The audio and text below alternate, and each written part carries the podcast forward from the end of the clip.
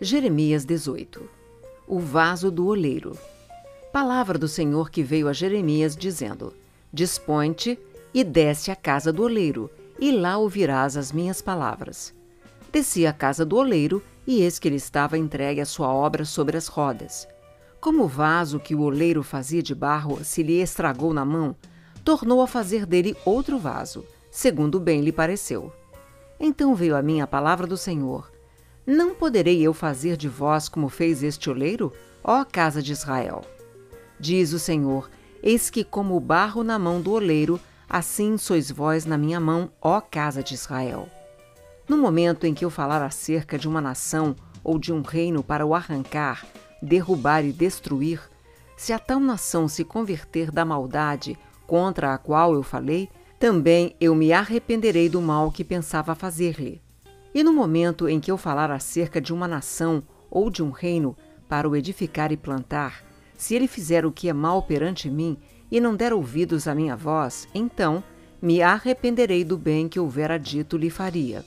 Ora, pois fala agora aos homens de Judá e aos moradores de Jerusalém, dizendo: Assim diz o Senhor: Eis que estou forjando mal e formo um plano contra vós outros. Convertei-vos, pois, agora, cada um do seu mal proceder, e emendai os vossos caminhos e as vossas ações. Mas eles dizem: Não há esperança, porque andaremos consoante os nossos projetos, e cada um fará segundo a dureza do seu coração maligno. Portanto, assim diz o Senhor: Perguntai agora entre os gentios sobre quem ouviu tal coisa. Coisa sobremaneira horrenda cometeu a Virgem de Israel. Acaso a neve deixará o Líbano, a rocha que se ergue na planície? Ou faltarão as águas que vêm de longe, frias e correntes. Contudo, todos os do meu povo se têm esquecido de mim, queimando incenso aos ídolos que os fizeram tropeçar nos seus caminhos e nas veredas antigas, para que andassem por veredas não aterradas, para fazerem da sua terra um espanto e objeto de perpétuo assobio. Todo aquele que passar por ela se espantará e meneará a cabeça com vento oriental os espalharei diante do inimigo. Mostrar-lhes-ei as costas e não o rosto, no dia da sua calamidade. O profeta ora contra seus inimigos. Então disseram: Vinde e forjemos projetos contra Jeremias, porquanto não há de faltar a lei ao sacerdote, nem o conselho ao sábio, nem a palavra ao profeta. Vinde, firamo-lo com a língua e não atendamos a nenhuma das suas palavras. Olha para mim, Senhor, e ouve a voz dos que contendem comigo. Acaso pagar-se-á mal por bem? Pois abriram uma cova para minha alma. Lembra-te de que eu compareci à tua presença para interceder pelo seu bem-estar, para desviar deles a tua indignação. Portanto, entrega seus filhos à fome e ao poder da espada. Sejam suas mulheres roubadas dos filhos e fiquem viúvas. Seus maridos sejam mortos de peste, e os seus jovens feridos à espada na peleja. Ouça-se o clamor de suas casas, quando trouxeres bandos sobre eles de repente, porquanto abriram cova para prender-me e puseram armadilha aos meus pés. Mas tu, ó Senhor, sabes todo o seu conselho contra mim para matar-me. Não lhes perdoes a iniquidade, nem lhes apagues o pecado de diante da tua face, mas sejam derrubados diante de ti, age contra eles no tempo da tua ira. Jeremias 19 A botija quebrada. Assim diz o Senhor: Vai, compra uma botija de oleiro e leva contigo alguns dos anciãos do povo e dos anciãos dos sacerdotes. Sai ao vale do filho de Inom, que está à entrada da porta do oleiro, e apregou ali as palavras que eu te disser, e dize: Ouvi a palavra do Senhor, ó reis de Judá e moradores de Jerusalém. Assim diz o Senhor dos Exércitos, o Deus de Israel. Eis que trarei mal sobre este lugar, e quem quer que dele ouvir, retinir-lhe-ão os ouvidos. Porquanto me deixaram e profanaram este lugar, queimando nele incenso a outros deuses, que nunca conheceram, nem eles, nem seus pais, nem os reis de Judá, e encheram este lugar de sangue de inocentes e edificaram os altos de Baal para queimarem os seus filhos no fogo em holocaustos a Baal, o que nunca lhes ordenei, nem falei, nem me passou pela mente. Por isso, eis que vem dias, diz o Senhor, em que este lugar já não se chamará Tofete, nem Vale do Filho de Inom, mas o Vale da Matança. Porque dissiparei o conselho de Judá e de Jerusalém neste lugar, e os farei cair a espada diante dos seus inimigos, e pela mão dos que procuram tirar-lhes a vida. E darei o seu cadáver por pasto às aves dos céus e aos animais da terra. Porei esta cidade por espanto e objeto de assobios. Todo aquele que passar por ela se espantará e assobiará por causa de todas as suas pragas. Falosei comer as carnes de seus filhos e as carnes de suas filhas, e cada um comerá a carne do seu próximo, no cerco e na angústia em que os apertarão seus inimigos e os que buscam tirar-lhes a vida. Então quebrarás a botija à vista dos homens que foram contigo e lhes dirás: Assim diz o Senhor dos Exércitos: Deste modo quebrarei eu este povo e esta cidade, como se quebra o vaso do oleiro, que não pode mais refazer-se, e os enterrarão em Tofete, porque não haverá outro lugar para os enterrar.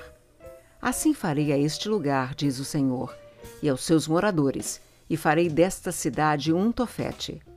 As casas de Jerusalém e as casas dos reis de Judá serão imundas como o lugar de Tofete. Também todas as casas sobre cujos terraços queimaram incenso a todo o exército dos céus e ofereceram libações a outros deuses.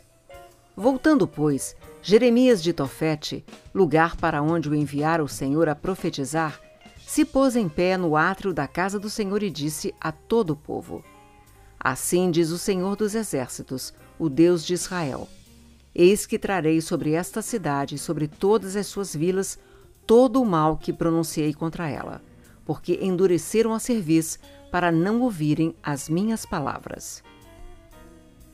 Jeremias 20 Amaldiçoado Passur, que meteu o profeta no tronco. Passur, filho do sacerdote Imer, que era presidente na casa do Senhor, ouviu a Jeremias profetizando estas coisas. Então, feriu Passur ao profeta Jeremias e o meteu no tronco que estava na porta superior de Benjamim, na casa do Senhor. No dia seguinte, Passur tirou a Jeremias do tronco. Então lhe disse Jeremias: O Senhor já não te chama Passur, e sim terror por todos os lados. Pois assim diz o Senhor: Eis que te farei ser terror para ti mesmo e para todos os teus amigos. Estes cairão à espada de seus inimigos, e teus olhos o verão. Todo Judá entregarei nas mãos do rei da Babilônia. Este os levará presos à Babilônia e feri-los-á à espada. Também entregarei toda a riqueza desta cidade, todo o fruto do seu trabalho e todas as suas coisas preciosas. Sim, todos os tesouros dos reis de Judá.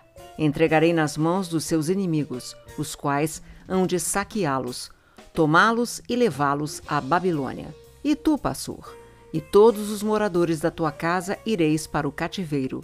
Irás à Babilônia, onde morrerás e serás sepultado, tu e todos os teus amigos, aos quais profetizaste falsamente.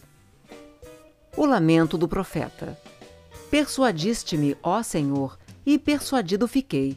Mais forte foste do que eu e prevaleceste. Sirvo de escárnio todo dia, cada um deles zomba de mim. Porque sempre que falo, tenho que gritar e clamar, violência e destruição porque a palavra do Senhor se me tornou um opróbrio e ludíbrio todo dia.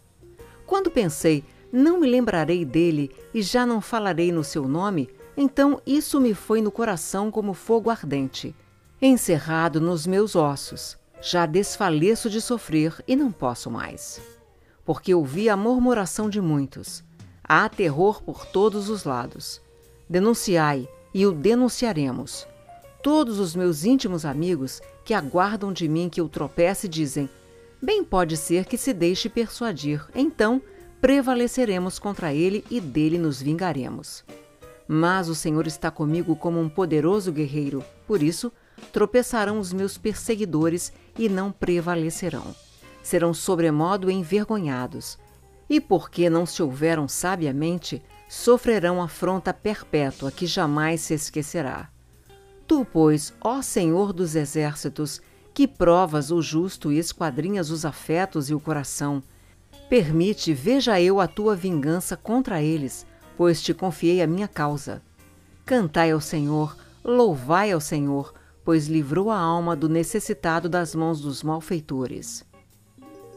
Jeremias amaldiçoa o dia do seu nascimento. Maldito o dia em que nasci. Não seja bendito o dia em que me deu a luz minha mãe.